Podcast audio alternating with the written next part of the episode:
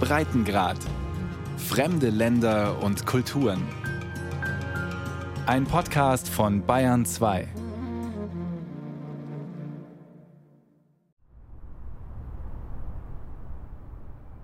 Kenny steht neben seinem Auto. Ein gepflegter silberner Geländewagen, über einem Hinterrad ein bisschen Rost. Von außen ein ganz normales Auto auf den Straßen von Fairfax, Virginia. Von innen ein Zuhause. Kennys Zuhause. Hier lebe ich zurzeit. Hoffentlich nicht lange. Uh, Seit sechs Monaten schläft der Mann mit den schulterlangen dunkelblonden Haaren und dem schmalen Gesicht in seinem Auto.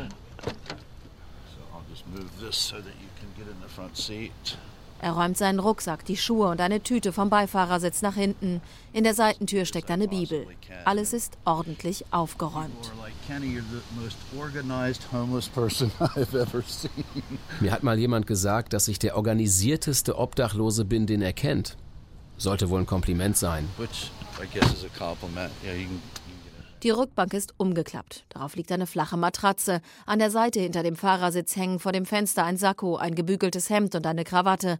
Darunter ein kleiner roter Koffer, eine schwarze Sporttasche, daneben ein Schuhkarton, obendrauf ordentlich gefaltete T-Shirts und vor der Kofferraumklappe eine durchsichtige Box. Oh, this is my um, bedroom. Das ist mein Schlafzimmer. Rechts ist mein Schrank. Das ist meine Kleidung und alles, was ich brauche, um zu überleben. Ich habe eine Decke, ein Polster, zwei Schlafsäcke und zwei Kissen. So ist es halbwegs bequem. But I've got it so now that I can actually be kind of comfortable. Kenny ist 1,90 Meter. Er legt sich schräg ins Auto, damit er reinpasst und ein paar Stunden schlafen kann. Der Mann mit dem weißen Sweatshirt, der schwarzen Shorts und der schwarzen Wollmütze parkt seinen Wagen abends auf einem Supermarktparkplatz und übernachtet dort. Die letzte Nacht war kalt.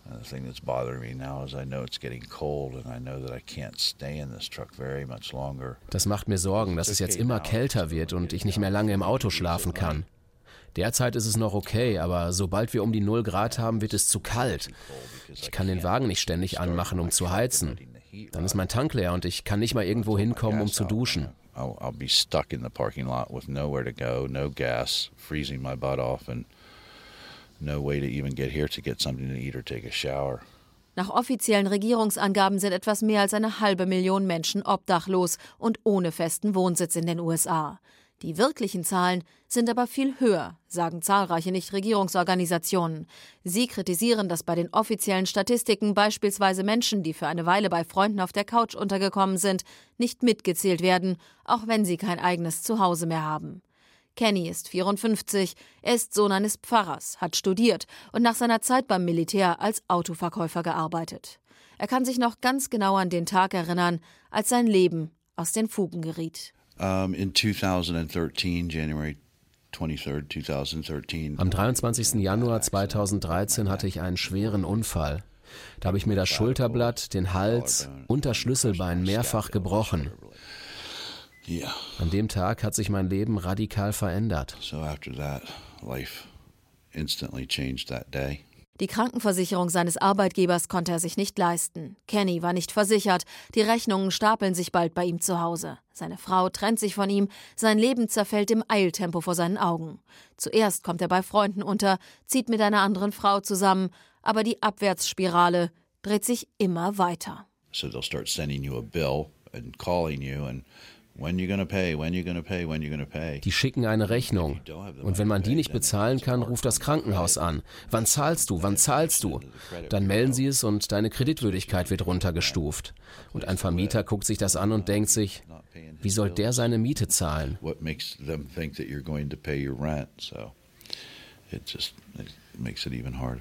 Nun lebt Kenny in seinem Auto, nur dass das fast niemand weiß. Er will es so. Er kennt die Vorurteile, die es über Obdachlose gibt. Er hatte sie selbst bis vor ein paar Jahren, gibt er zu. There's a stipulation or a stigma that comes along with being die Leute denken, der hat irgendwie einen richtig dicken Fehler gemacht, säuft oder nimmt Drogen. Aber nein, ich hatte nur einen schweren Unfall, hab mir den Hals gebrochen. Ich will nicht, dass jemand Mitleid mit mir hat, aber es ist wirklich ein Kampf. So yeah, it's, it's a struggle. Auch wenn Kenny selbstbewusst klingt, immer wieder mal lacht, wenn er über sein Leben redet, kann man die Traurigkeit und Schwere spüren. Als er erzählt, dass er keinen Kontakt zu seinen beiden Kindern hat, rollen Tränen über sein Gesicht. Seine Schultern beben, Kenny weint. Als er sich wieder etwas gefangen hat, erzählt er, was in ihm vorgegangen ist. So yeah, that's one of the things that I miss the most is is uh. Das ist die Sache, die mir am meisten fehlt. Umarmung, zwischenmenschliche Berührung. Es kann auch ein Lächeln, ein nettes Wort sein. Das by fehlt mir. Ich vermisse es, meine Kinder zu umarmen. Mehr als irgendetwas anderes. Yeah, so I definitely miss that. I miss hugging my children, kissing them. Mhm. More than Morgens um acht kommt Kenny ins Lime Center, eine kirchliche Organisation. Hier machen sie Frühstück und Mittagessen für die Gäste. Es gibt Duschen, eine Kleiderkammer, einen Zahnarzt und einen Friseur. Sie helfen bei der Job- und Wohnungssuche. Und hinter einem Tresen sind drei Waschmaschinen und vier Trockner im Dauereinsatz. Hier waschen Ehrenamtliche die Kleidung der obdachlosen Gäste. Tim ist Rentner. Der Mann mit den weißen kurzen Haaren und dem warmen Lächeln nimmt Männern und Frauen ihre Plastiktüten mit der Wäsche ab und gibt sie frisch gewaschen und ordentlich gefaltet wieder raus. Man kennt sich. How's your lovely wife? She's very good. Good. Molly. Thanks for asking. She's really Please give her my love. I will. She'll be down later today. She'll Oh, be will here, she? Yeah, she'll be here around one o'clock. Okay. So maybe I'll get to see her before I leave. Okay, great. Bis zu 60 Tüten voll mit Hosen, T-Shirts, Socken oder Pullis werden hier jeden Tag gewaschen. Just about every day, they are going full time, all the time. Melanie war mal Sekretärin eines Anwalts. Dann hat sie den falschen Leuten Geld geliehen. Sie ist aus ihrer Wohnung geflogen, weil sie die Miete nicht zahlen konnte. Ihre Tochter ist damals zehn. Melanie hat sie schweren Herzens zu ihrem Ex-Mann gebracht, damit für sie gesorgt ist. Dann war sie allein. Allein in ihrem Auto. Ich habe abends in einer Wohngegend geparkt, mich gegen halb zehn hingelegt. Ich habe meine Rückenlehne zurückgelegt, die Asche meiner Mutter hinter mir und dann habe ich geschlafen. Frühmorgens bin ich dann in den Supermarkt gefahren, habe mich gewaschen und umgezogen. Kaum einer wusste, dass ich obdachlos war. Wenn sie zwei Dollar hat, geht sie in ein Freizeitzentrum zum Duschen. Sonst steuert sie die öffentlichen Toiletten bei McDonald's, Starbucks und 7-Eleven an. Yeah, I would like to wash my hair in the sink. they didn't know about it. Ich habe meine Haare im Waschbecken gewaschen. Das hat keiner gemerkt. Ich bin da früh am Morgen hingegangen, so gegen halb sechs. Dann habe ich mich auf dem Klo umgezogen. Keiner hat das gewusst. Melanie hat sich allein durchgekämpft. Sie ist stolz, als ihre Tochter dieses Jahr ihren Highschool-Abschluss macht, geht zur Entlassungsfeier. Aber ihrer Tochter erzählen, dass sie im Auto gelebt hat? Niemals. Das steht für Melanie fest. Sie soll sich auf ihr Studium konzentrieren und was aus ihrem Leben machen. Sicher auf eigenen Füßen stehen. Das wünscht sich Melanie. Sie treffen sich regelmäßig, aber die Mutter will kein Ballast sein. Also macht sie die harte Realität ihres Lebens auf der Straße mit sich allein aus. Sie habe überlebt, sagt sie mit einem Blick zurück. But I did it. I survived. Tim kennt die meisten hier im Lamp Center. Viele sind Stammgäste, manche seit Jahren. Er kennt nicht nur ihre Gesichter, er kennt ihre Geschichten und ihre Namen. They often have a street name, which their buddies call them, but very few people Viele haben einen Spitznamen, so wie ihre Kumpel von der Straße sie rufen. Nur wenige werden mit ihrem richtigen Namen angesprochen und das trägt zu diesem Gefühl bei, ignoriert zu werden. Als ich hier angefangen habe, habe ich mir geschworen, dass ich nicht nur die Namen lerne, sondern sie auch benutze. Und ich bin immer wieder erstaunt, was das mit den Menschen macht. And I can't tell you the difference that that makes. I mean, I I am actually amazed at the difference that that makes.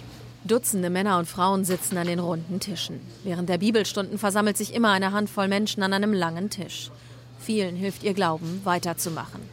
So wie Prentice. No, I said your. m- Don't start that.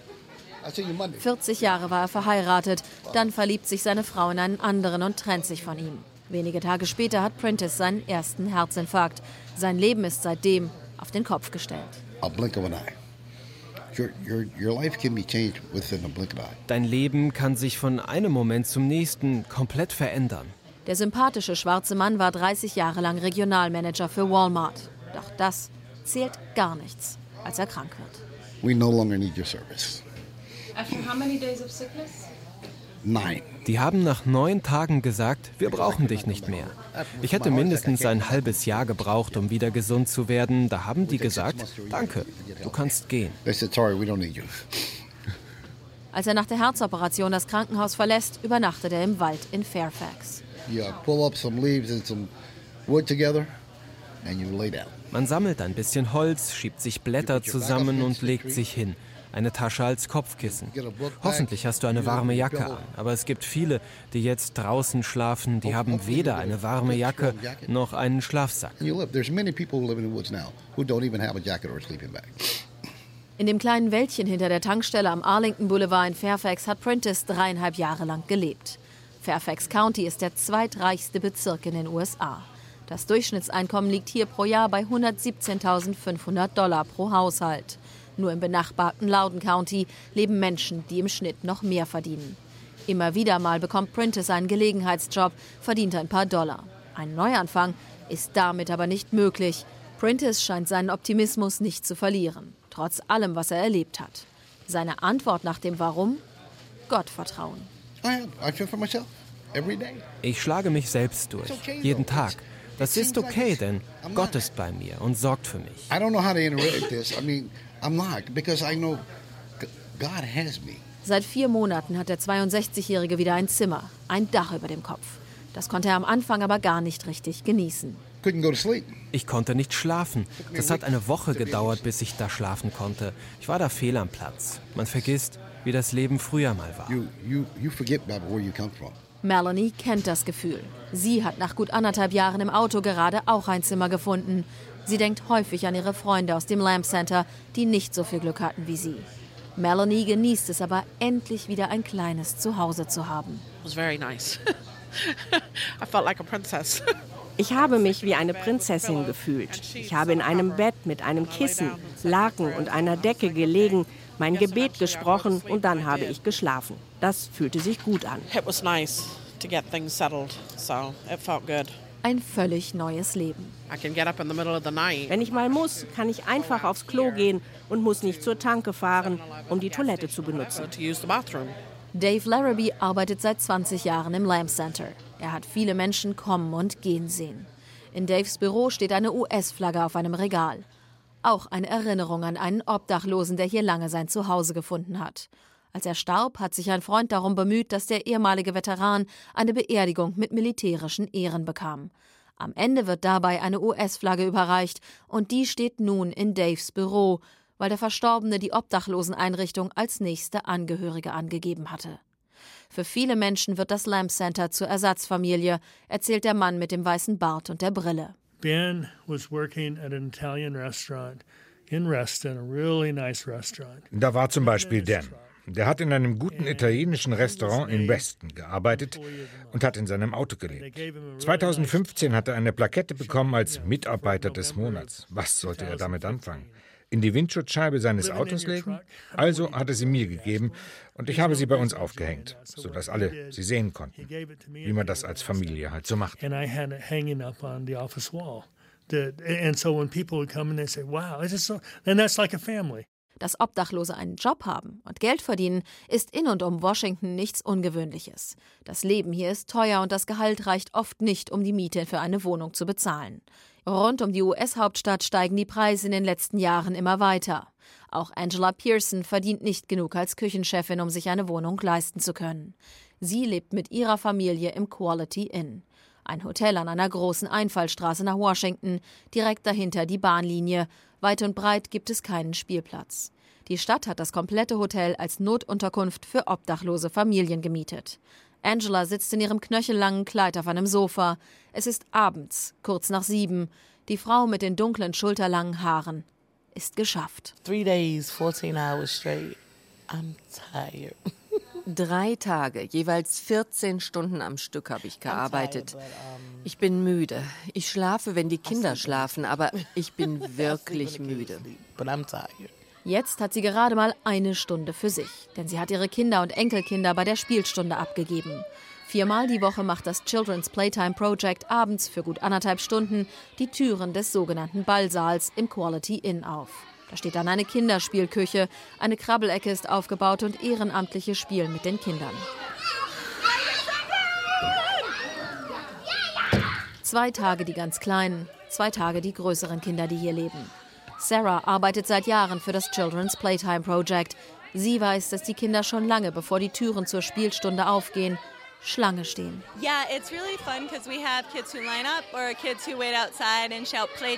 Das ist toll. Die Kinder warten immer schon und fragen vorher, um festzustellen, ob heute ihre Altersgruppe dran ist. Und sie müssen sich immer erst ein Namensschild machen lassen und können es immer kaum abwarten. Sie fragen schon, kann ich rein, kann ich rein, kann ich rein? Das ist toll. Can I go in, can I go in, can I go in? Until they get a name tag. So, yeah, it's nice. Sarah kennt die Kinder gut. Rund 20 toben durch den Raum.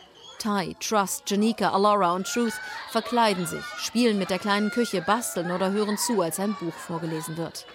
Sie gehören zu den Stammgästen. I think it's just a space to be a kid. There are signs all around the hotel that say they can't run, they can't play, they just hier können Sie einfach mal Kind sein. Hier im Hotel hängen überall Schilder, dass die Kinder nicht rumrennen oder spielen dürfen. Direkt vor der Tür ist eine Autobahn. Sie können nicht rausgehen. Sie leben mit ihrer ganzen Familie in einem Hotelzimmer.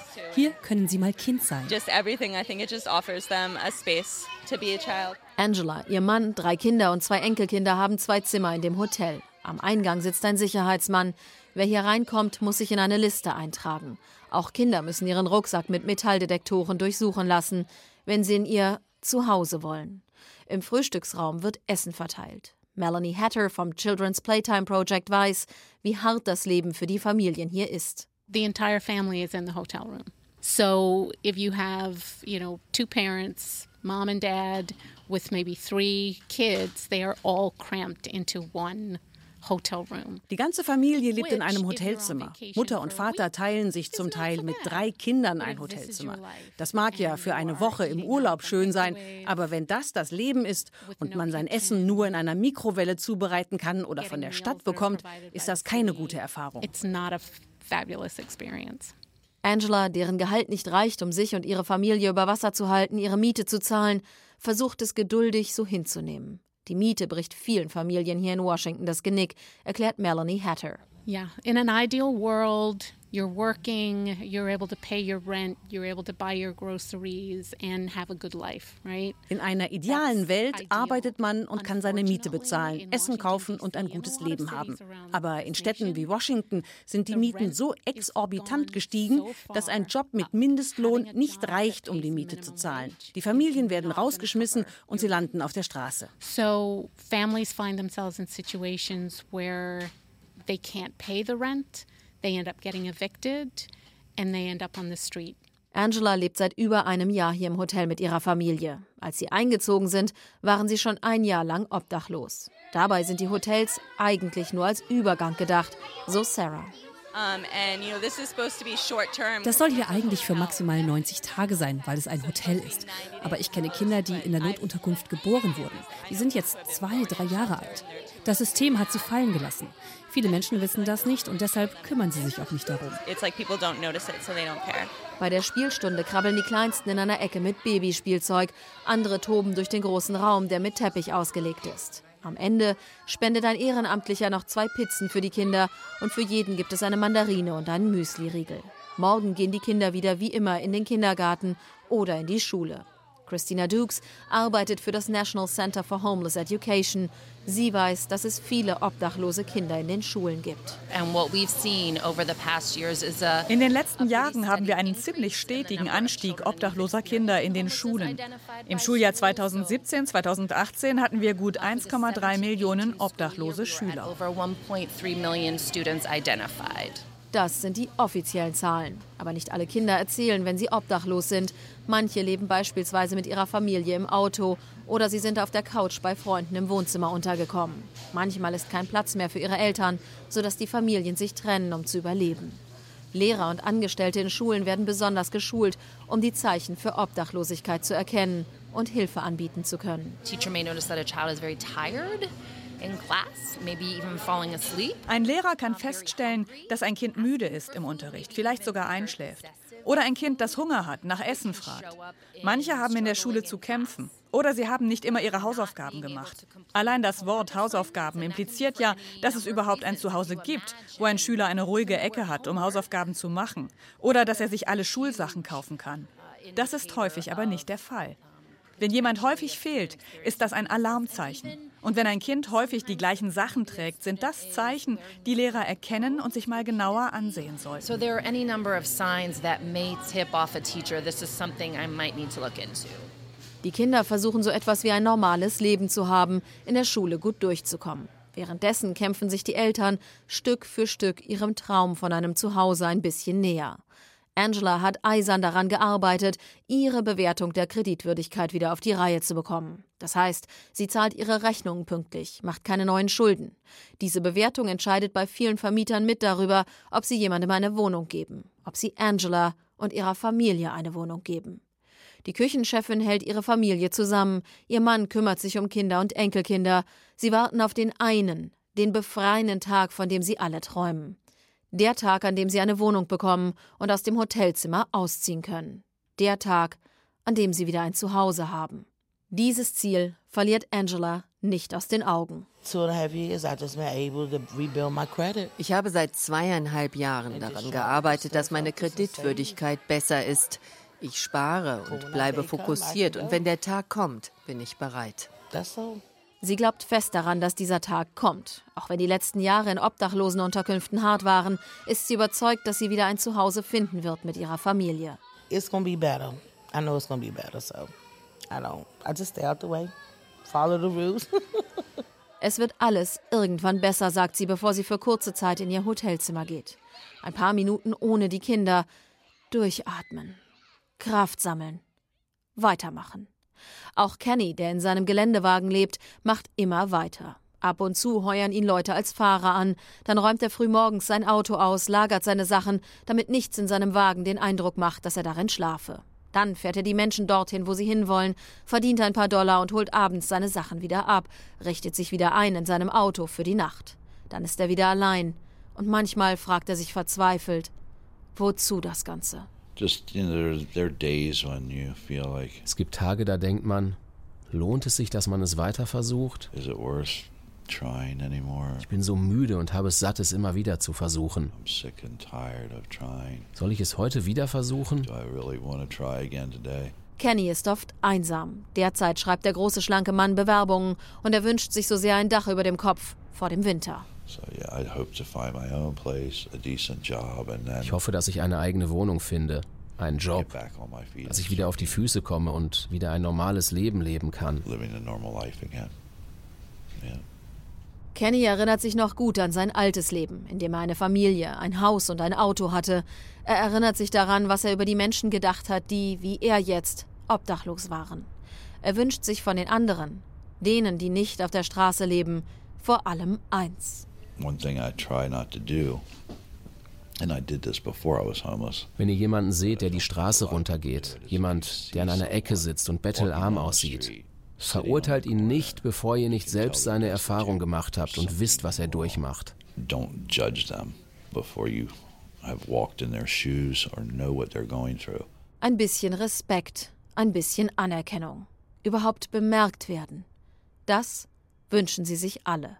Kenny, Angela, Prentice, Melanie und die Millionen anderen Menschen, die in den USA durchs Raster fallen. Sie wollen kein Mitleid, sondern nur eine zweite Chance im Leben.